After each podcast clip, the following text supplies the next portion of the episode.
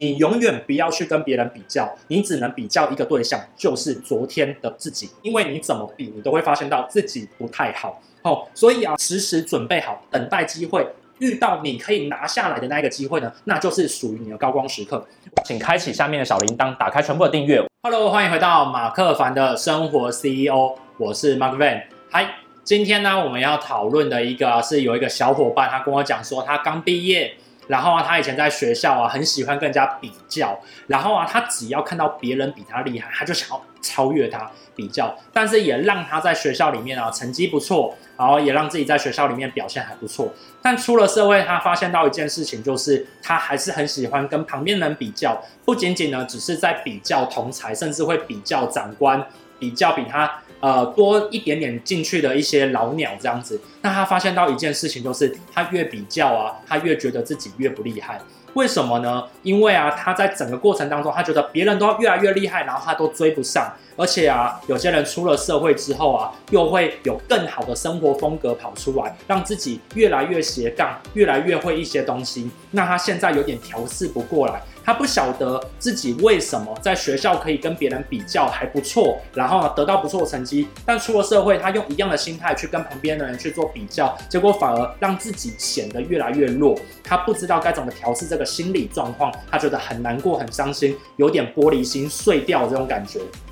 那他就来问我这个问题，那我觉得这个问题啊，其实蛮有趣的。为什么？因为我发现到有很多的大学生在刚毕业的时候，或者是毕业五年内，可能都会遇到这样的状况。那今天我们就来讲这个故事，来跟大家分享哦。好，那在开始这故事之前呢，我要先介绍一下我的频道呢，是关于一人企业、生活 CEO、自我成长、创业、行销等等相关的一些议题，让你每天可以比自己好一点的频道。那我现在呢，就是要来跟大家分享这个故事，来让你有所体悟，觉得自己可以变好一点点哦。好，那我们故事开始啦，来。其实啊，以前我在跟很多人聊天的时候，我都会讲一个观念，就是不要让你的大学生活成为你的人生巅峰，就是这样一回事。其实啊，有很多人在大学的时候，因为刚开始从高中到大学，会很努力的去过生活。那个时候呢，你的体力最好，你的交际圈最好，你的生活圈最好，然后啊，你的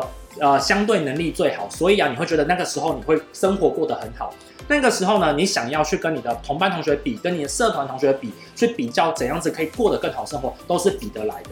然后啊，你在这样子的方法，在大学也活得很棒，在研究所也活得很棒。但是，一出了社会之后，你就发现到糟糕，心理压力好重。一进到社会里面，就发现到好多很厉害的人，然后啊，怎么比都比不完。最后面呢，只会变成一般的上班族。我相信像这样的故事，其实非常非常的多。那这也是以前我都会跟很多的朋友讲，不要让大学成为你的人生巅峰的最大原因。好，这背后其实有一些些原因的。大学就像是一个缩小型的社会，为什么呢？当大学一间大学了不起一万人、两万人，你所比较的对象就是这一两万人，你比的是旁边的同学，你比的呢是呃学长，顶多就是跟你上下四岁而已，所以基本上面你的比较范畴是没有这么难的。但是我要跟你分享是，这个社会上面总共有七十亿人口，有很多在社会上面真正很拼命又很厉害的人呢，他是很可怕的。更何况在整个社会上面呢，他是从零岁到一百一十岁都有。所以很多人他是辛苦了很久，然后很努力，甚至天资比你聪颖，背景比你好。如果你要跟这些人去比较的话，当然你会觉得自己非常的受挫。所以啊，很多年轻人出了社会，会跟着自己的幕僚、自己的同学、自己的前辈比较，想要赶快的去追上。这个时候啊，就会掉入到这样子的错误的心态上面来，其实会非常非常的不舒服哦。我们呢，公司其实也有遇到像这样的小伙伴。曾经我们公司有一个小伙伴，他是实习生来的，后来他转成正职。他在转成正职的过程当中呢，他就跟我讲了一件事情。他说他很努力的想要追上其他的正职，但是他发现到自己都做不好。到后面呢，他就开始逃避工作。他会认为说，只要呢每天来上班，他就觉得很不舒服、很不开心。他把这个概念跟我讲，诶，是不是跟我出头这个故事是讲的一模一样呢？没错的。当时我只跟他讲了一件事情，来，你才刚进到这家公司而已，这家公司至少都有做两年、三年以上的人了，而这些人呢、他们虽然还是很资浅的，但是他也比你多了两三年的经验在上面。那你想要追过他们，首先你要付出 N 倍的努力，第二是这两三年的时间你要去克服也是相对困难的。第三，你觉得你有没有比他们都聪明，至少超过五倍？如果没有，那你就需要花一点点时间去做学习，这是合乎道理的。所以不要去跟旁边的人去比较，不论旁边的人是你的同才，或者是你的同事，或者是你的前辈，或者是其他公司的其他人，都不要去做比较，因为你怎么比，你都会发现到自己不太好。哦，所以啊，真正正确的一个想法是什么呢？就是我马克凡的名言啊，你永远不要去跟别人比较，你只能比较一个对象，就是昨天的自己。来，我以前小时候很喜欢玩一个电动，叫做跑跑卡丁车。跑跑卡丁车当中啊，它有竞赛模式跟自我挑战模式。自我挑战模式呢，就是在跑了第一圈之后呢，跑第二圈的时候呢，它会把你第一圈的轨道再跑出来，你要去超越你的影子，OK，就是你上一圈的影子。没错，我觉得这是一个非常非常好的锻炼机制。那个时候我在玩跑跑卡丁车的时候呢，我为了要超越我的上一圈，有时候还会超不过去，觉得很生气，因为我没办法超越我自己。那也一样的，在这个电动上面呢，你就发现到一件事情。你的人生其实不是在超越别人，你是必须每一圈都要超越前一圈的自己。当如果你都有这样的心态去面对自己生活的时候呢，你就会发现到一件非常有趣的事情：你的能力上升了，你的生活上升了，你的生活水平，旁边的朋友都上升了。为什么呢？因为你是在做每天比昨天好一点，也就是如果你连续做三百六十五天。那你至少已经成长了超过三十七倍了，好，这是一个非常非常非常重要的复利法则。